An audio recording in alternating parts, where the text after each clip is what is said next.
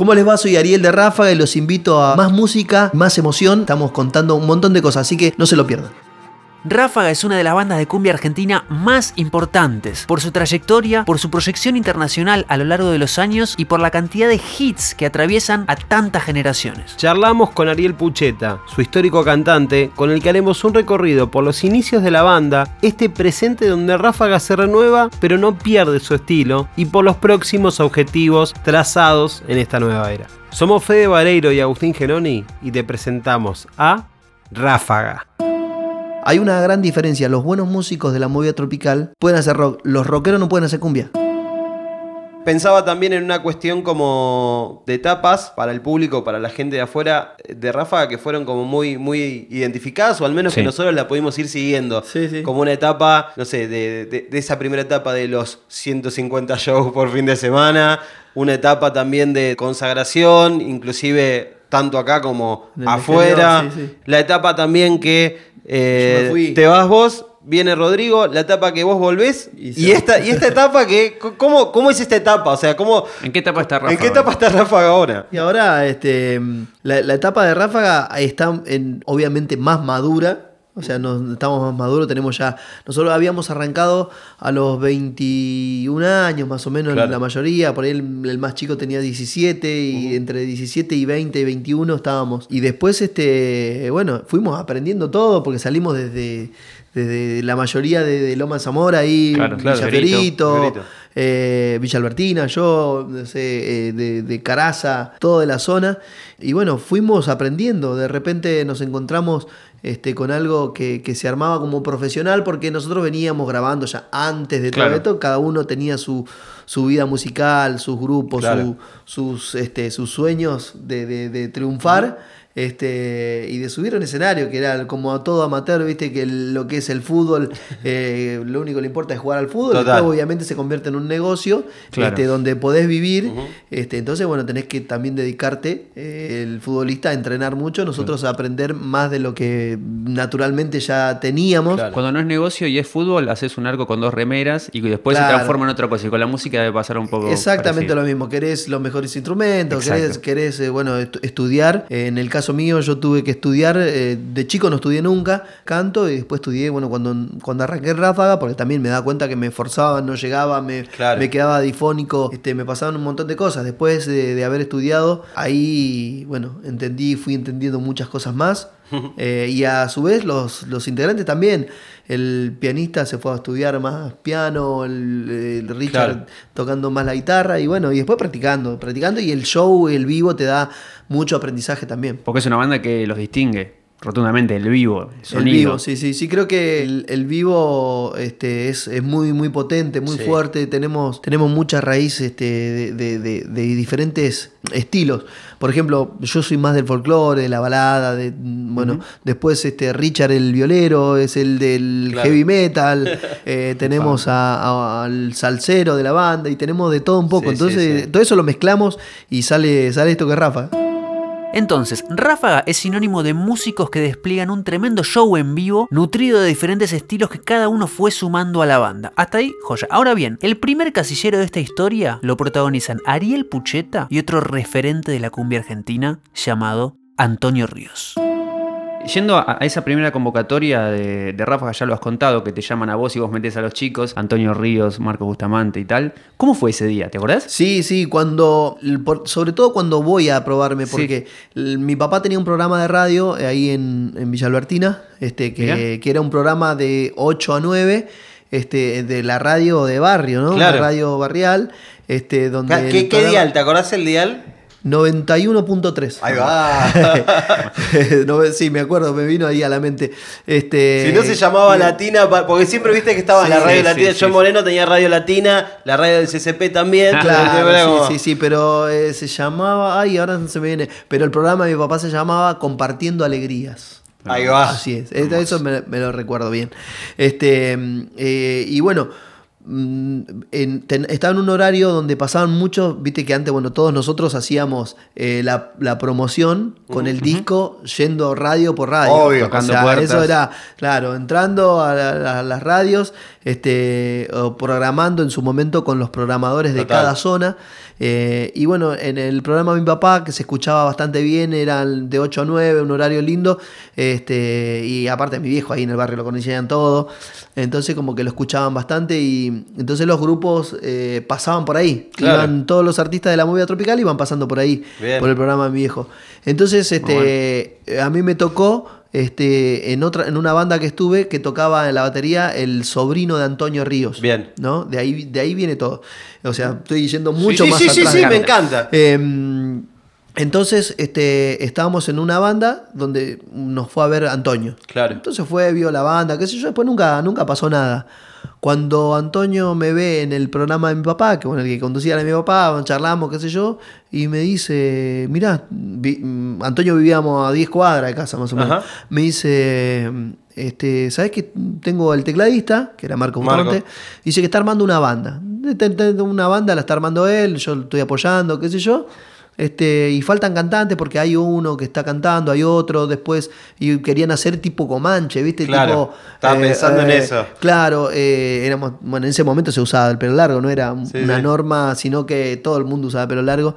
Y mm, entonces eh, lleva, eh, me dice, andate a casa, dice ahí que nosotros ensayamos, y ahí hablas con Marco y te, te probás. Hermoso. Bueno, ¿Viste? Bueno, listo, bueno, sí, sí, buenísimo. Entonces, una gran voz, bien, check. La firma de un contrato, también, check. El próximo objetivo, los músicos. Bueno, hay que juntar los músicos. Bueno, a ver, Richard, Total, el timbre, el timbre de antes. Perro. sí, el timbre de antes, ¿viste? El, Claro, claro, claro, claro. el timbre de antes, Sí. bueno, eh, sale la mamá y me dice, ah, Richard está ahí, no sé qué. Eh, no, bueno, doña, le digo, eh, venía a verlo, qué sé yo. Bueno, sale Richard, le digo, che, ¿sabes que tengo una banda que me fui a probar y quedé y qué sé yo, bla, bla? Me dice, no, ya me anoté en la facultad. Me dice, ya no, me anoté en la facultad, no quiero, ya me cansé, dice, ¿viste? Pero mirá que esto viene serio, le digo, está Antonio, está la- hay una compañía, ¿viste? Hay un... Claro. Nada que ver lo que veníamos haciendo Claro, claro. nosotros. Sí, sí, sí. No, no, déjame, eh, déjame pensar, qué sé yo. Y fui de nuevo otro día, le digo, dale, boludo, probá una vez más, le digo, la última. Claro. Después hacerla a la facultad, todo lo que vos quieras, pero probá una vez más. Y bueno, ahí está. Es Después muy, muy lo- bueno porque eh, vos y Richard estuvieron a un paso de no estar en Ráfaga. También. A un, sí, o sea, sí, un sí, no que un bueno, sí, un no que, que claro. Y después, bueno, lo fui a buscar a, a Mauro, bueno, que yo con Mauro y la- su familia siempre estaba juntos. Después de que dejamos de tocar, ellos agarraron, se pusieron a tocar con un cantante que, eh, gitano que era solista y, y yo iba a hacerle los coros para estar con ellos, para bueno. o sea, y Mauro, digamos, el, el actual Mauro, manager. actual el- el actual manager. Y bueno, entonces este un poco lo llevo a él también, se fue a probar, ¿viste? qué sé yo, eh, Mauro to- toca muy bien, pero él venía también mucho del rock. Entonces, Claro. claro, sacó el teclado y empezó y el Marco le dice, "Pará, pero no, no es para tanto." ¿Viste? Menos acorde, vamos a comer, Claro, vamos la- vamos, esto es cumbia, vamos más tranquilito, aunque Marco bueno, la rompe. Sí, sí, obvio. Eh, y estaba ahí, bueno, que, que quedaba, que no quedaba. Y bueno, digo, sí, bueno, le gustó. Bueno, quedaba Mauro. Ya teníamos a Mauro, Richard. Bien. Después faltaba un bajista que en su momento, al principio, Omar era el bajista. Y bueno, venía, vino a ensayar con el bajo, todo bien. Y después dijo, no, yo toco la batería, porque nos faltaba un baterista. ¿En serio vos tocas la batería? Ah, sí, bueno, comprate una batería, venís a tocar la batería. Listo. Por ahí nos costaba menos conseguir un bajista que, Claro. que Sí, un sí, baterista. Entonces, si vos tocás, sabés todo, listo. Se ensartó porque tuvo que salir a comprar una batería que valía fortuna. Y así les pasó a todos. En ese momento, eh, al empezar Ráfaga, tuvieron que salir a comprar instrumentos Claro, que claro. necesitaba Ráfaga. Esto es lindo, bueno, de la familia, el apoyo, ¿no? Que, que la familia, o sea, nosotros no teníamos para comprar un, teclado en ese momento y eh, por ahí tu viejo se, se empeñaba para, para a- en cuotas a pagar los teclados de los pibes sí. este le- la guitarra de Richard poner y todo. El hermano era el que tocaba el que había querido aprender a tocar la guitarra y Richard no Claro, después se enganchó con Bien. la guitarra. Este después bueno eh, Coco fue el último que había estado de, de ahí de los más de los que nos conocíamos que, estaba que no entraba que sí que no que gustaba que no gustaba hasta que en- entró. Y bueno Omar pasó la batería después en su momento estaba Sergio este, que hoy no está con nosotros, este, que es el único de, de lo- de los principales que Claro, no está. Este, y, y bueno, él era el más carilindo, el que Ponía, viste, todo. Él, Sí, sí. él- nosotros éramos de provincia, él era de capital, viste, como que había una diferencia Claro, estética, viste, de vestimenta, todo. Y él le ponía todo ese, ese glamour, viste. Después, bueno. eh, Lo, lo mandaban un poco más adelante, Sí, sí, ahí como que con otras cartas. No hacía falta, él iba al frente como loco. Era, era, Claro. este, y después, este, bueno, eh, por último, Mauri, Mauri, que bueno, fue el último en ingresar, que teníamos otro tecladista que se fue enseguida y entró Mauri. Y ahí, bueno, se conformó y estamos todos. Y esta nueva etapa se inaugura con una canción que evoca el espíritu de Ráfaga. ¿Cómo le gusta? Quiero ir, conectar un poco las cosas, eh, ir a cómo le gusta esta nueva etapa de, de Rafa que, que recién nos estabas contando de qué se trata, pero también tiene referencias o yo linkeo el sonido, esto que decimos con tum, tan, taran, taran, taran, con Ráfaga de Amor, por ejemplo, Sí, sí, sí. o el seguimos con las palmas. Sí, Eh, Hay una búsqueda ahí como de, de estar, de, de tener eso vivo permanentemente. Sí, fue muy difícil porque a veces, este, en todo caso yo soy el más eh, jodido en el, en el sentido de que siempre quiero ser más, o sea, quiero tratar de, de no sé, me- poner más sonido, o sea, a veces me, me bajan un poco porque se paran un poco, no, no, Claro. cambia. no, yo no quiero cambiar el estilo, quiero que, que se vea siempre el- lo, lo renovado que está. Entonces, eh, en esta ocasión, esta canción la grabó un productor eh, que se llama Juan Lucas, sí. Eh, que, que, bueno, que, que conociendo a, a Ráfaga y, y estando metido en otro, en otro sistema de, de- de música, trabaja mucho con, con, no sé, con los pibitos de Sí, ahora, sí, entonces sí. está, o sea, tiene otra cabeza. Nosotros vamos al estudio, o sea, a nosotros nos pasó muchas veces decir, tenemos esta canción, uh, che, qué buena que está, es diferente. Cuando vamos al estudio, claro, todos tienen la misma forma de tocar para Ráfaga. Claro. Cuando la haces, se va toda esa, esa maqueta que uno, no sé, yo traigo, Sí, sí, que sí. lo hago con otro amigo, como esta canción la hicimos con otro amigo, este, y esta canción se mantuvo en la esencia de cómo la traje, este, pero mm, hay otras que, por ejemplo, no sé, me pasó traer otra canción que era diferente, tenía otros sonidos, tenía otra forma, otros fraseos, y, y Y quedó la fueron a grabar, la fueron, cuando la fueron a grabar, quedó muy ráfaga. eh, y ya se desfiguró lo que yo quería hacer. Claro. Entonces fui también al estudio y dije, no, sacame esto, sacame esto, sacame esto, poneme esto.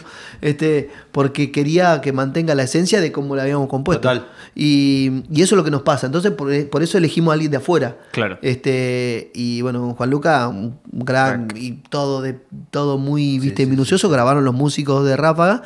Pero se mandó a mezclar a un técnico de, de Perú que, que tiene la- la- el sonido este, y era muy crack el pibe, o sea, este, entonces se lo mandó para allá y, y bueno, y después se lo mandó un par de veces porque fuimos, mm, o sea, la- no nos fueron gustando cosas, no creíamos una cosa, entonces fuimos escuchando hasta que esto último que nos encantó a todos. Claro. Eh, justo, o sea, habíamos pensado en, en preguntarte eso porque nos resulta como cuando un, un productor entra a una identidad tan armada, Sí. cómo es ese ida y vuelta y cómo esa, esa negociación de, bueno, a ver, te doy un poquito, un poquito, no, hasta acá sí, hasta acá no, pero No, es mirá, eso un poco. eso, eso también es, es interesante porque la costumbre de, de los músicos de, de Ráfaga, como te decía, es de grabar, de- tienen ya su sonido, su Claro. forma. Y también co- transar con, con, eh, con Juan Lucas era, era complicado porque él también se volaba en cosas. Entonces, Claro. y los pibes, lo que sí, nosotros antes de, de- de- de dar nuestro, nuestra, este, nuestra carrera, por así decirlo, a un productor que no conocíamos, eh, fue dejémoslo, que Claro. haga. Porque si no, lo llevamos a hacer lo mismo que nosotros queremos. Totalmente. Ariel nos cuenta un próximo desafío, el festejo de los 25 años de la banda. Ahora esto, bueno, viene, venimos desde hace rato queriendo festejar los 25 años. ¿Cómo lo hacen? Bueno, ya lo hicieron bastante, los Palmeras, lo Claro. hicieron este, Los Ángeles Azules. Eh, muchos eh, tratan de, de compartir eh, un- una, un- tantos años, por ejemplo, en el caso emblemático que es nosotros 25 años, no sé, los Palmeras ya tienen 50. 50. Eh, hay algunos que festejan los 40 años, los 30 años. Este, son números emblemáticos para poder decir, bueno, puedo disfrutar, festejar e invitar a, a colegas de otros géneros para hacer lo, lo- lo nuestro. Y eso es lo que estamos preparando ahora, que ya grabamos 12 canciones. Mira. Donde, bueno, ahora esperando por la confirmación de los artistas para ver si hay que hacerle algunos retoques Bien. adaptados a- Bien. al artista que cante tal canción. Imagínense que la charla siguió y tenemos una lista de artistas increíbles que van a formar parte de este disco, pero todavía no podemos contarles nada, aunque Ariel no tenía ningún problema en hacerlo. ¿Qué artista te gustaría que comparta canción con Ráfaga? Sigamos con la charla. grabamos con Axel para este mismo podcast y él nos mencionaba sobre el prejuicio que era eh, ser un artista que hacía canciones románticas en Argentina. ¿Querés que hablemos sobre el prejuicio que tenés eh, do- dos o tres horitas para Sí. hablar sobre el prejuicio que hay sobre el artista que hace canciones de cumbia? Eh, sí, sí.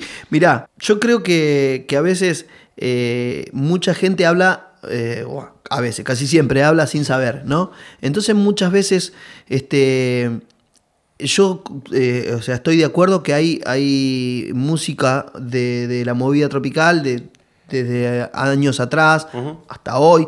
Y ahí, eh, si vos la, la analizás musicalmente, hay muchas, muchas, muchísimas fallas.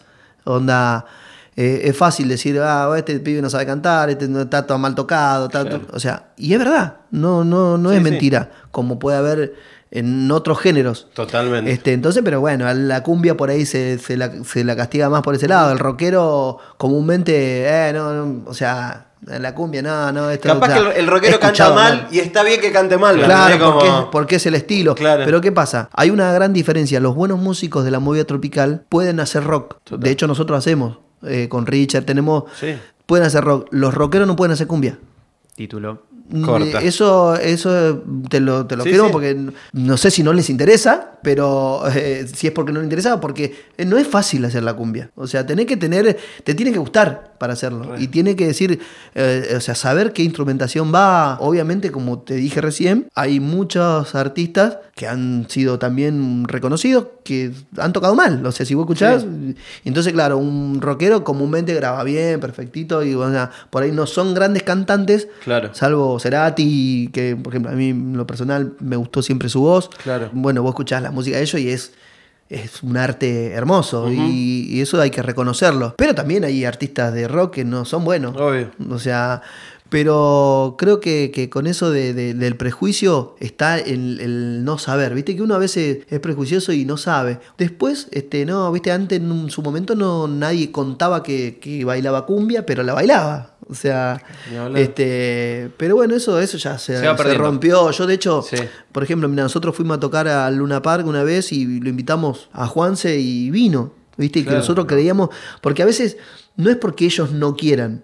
Eh, la mayoría este, de no la tienen gente a problema. veces. No, es su público. Claro, que si público. te ven acá, dicen, no, si Claro, tocó claro, con cumbia, nada, este es un. Le pasó a una de las mejores bandas de rock de la Argentina como este, Rata Blanca. Rata Claro. Blanca era, no sé, era una banda terrible Mal. y no, no la- en el rock no se la valoraba porque tocaban las bailantas. Claro, o claro, sea. Le pegan. Por-. Y no es que los artistas de rock no quieran. Hay algunos no, que son más reos y dicen, ah, nada, que ver", o sea, pero ahí la mayoría, como digo, yo soy amigo de Juanse. Total, o sea, obvio, obvio, obvio. Y nos vemos y nos damos un abrazo enorme y de buena onda, charlamos.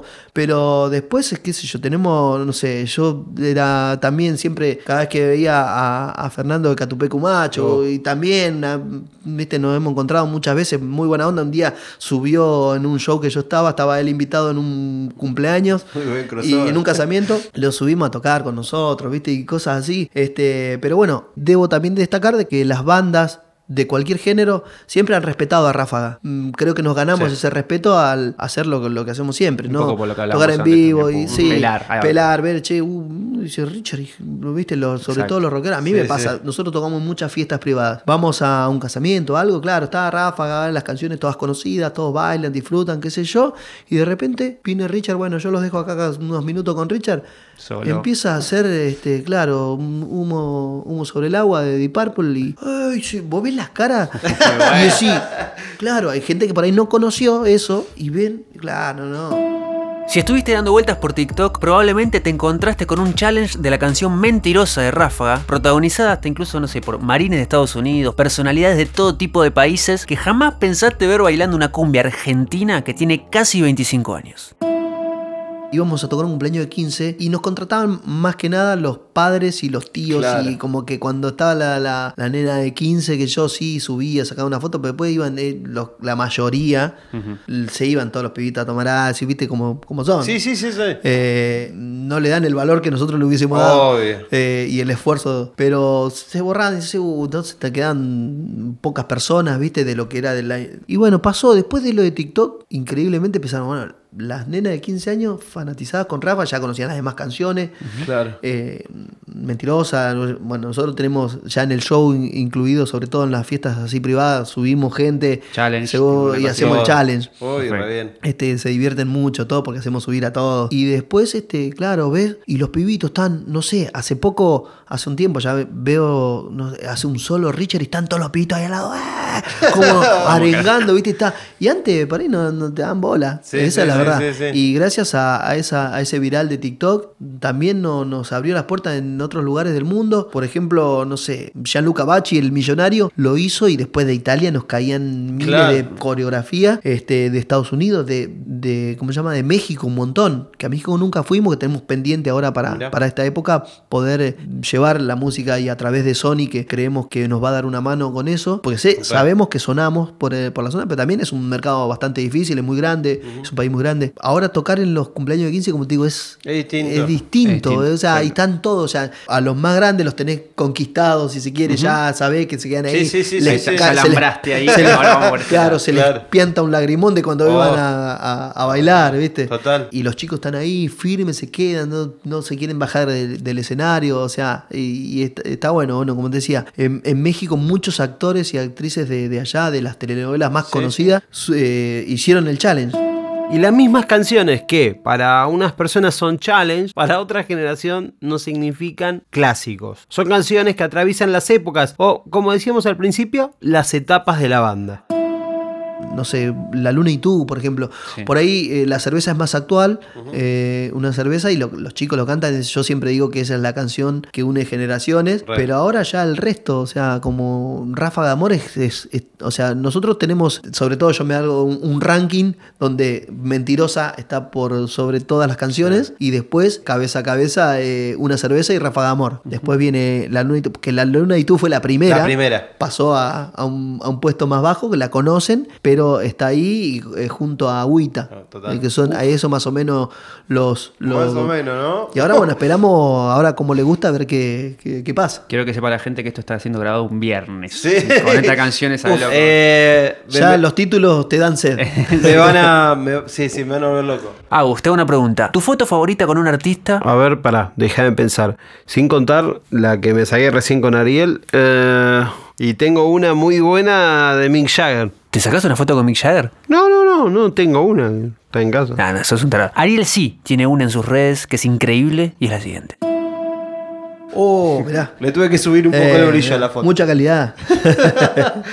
sí, bueno, esto fue en, el, en, en lo de Mirta, que, Uh. que una vez, creo que en esa vez estaba Marcela Baños, estaba eh, Daniel Agostini, Rodrigo, yo y no recuerdo bien qué más. El color de Rodrigo. El color de Rodrigo estaba en pleno, en pleno Una fichita quilombo le de metió, la- ¿no? Una fichita Claro. Sí, sí, sí, sí, en sí. pleno sí. quilombo de, de- de- bueno, aparte número uno, el potro. Increíble. Y, y nada, bueno, ahí este, también tengo un lindo recuerdo con él. Hemos, no, nunca fuimos amigos ni nada, nos hemos cruzado muy pocas veces. Y este, em- una sola vez tuvimos una charla así bastante más larga, que fue en la cola de, para subir al avión. El Bien. aeropuerto. Yo lo vi en el aeropuerto, charla. Rodrigo, una vez también. Tuvimos una charla ahí y justo me dice, ahora me voy con Maradona a Cuba. Y yo decía, uh, qué... Él decía por ahí, quizás decía, qué suerte, se van al exterior, ¿viste? Él- y yo decía, te vas con Claro. Diego, la puta madre", ¿viste? Que digo, qué, qué envidia.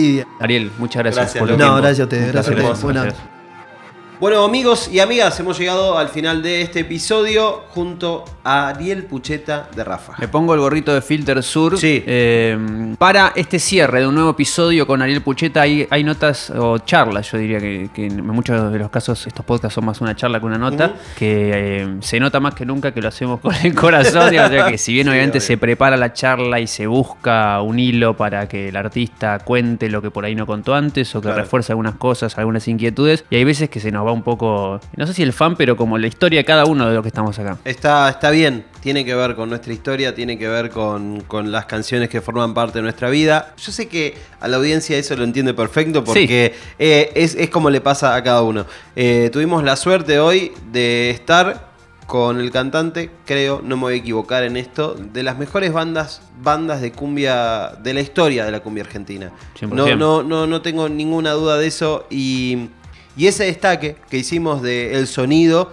me parece que es el mejor argumento. El sonido Re. de Ráfaga, eh, lo que dan los vivos y todo, me parece como el, el mejor espaldarazo para esa afirmación. ¿no? 100% usamos la expresión pelar, que creo Sí, que total. Ráfaga hizo eso, peló un sonido increíble en vivo, eh, le partió la pera a todo el mundo. Pero también estuvo bueno porque ah, eh, hablamos de una radio de barrio, de la difusión de la cumbia en otra época, de la difusión de la cumbia en esta época, que Re. es en TikTok. Y también invitamos que hay un episodio con el polaco, también aquel que, que haya escuchado este y que Claro. quiera seguir navegando en el mundo de la cumbia, de cómo se hizo en una época y cómo se hace hoy. El polaco nos nos cuenta en uno de los episodios de esta nueva temporada. Ahí va. Por eso les invitamos a suscribirse a este canal, a compartir, a comentar, a hacer correr la bola, porque la estamos pasando bastante bien. Así que creo que eso se va a notar y también se va a poder disfrutar del otro lado, amigo. Exactamente. Bueno, nos despedimos entonces. Nos despedimos. Hasta el próximo episodio de esto que denominamos más música, más emoción.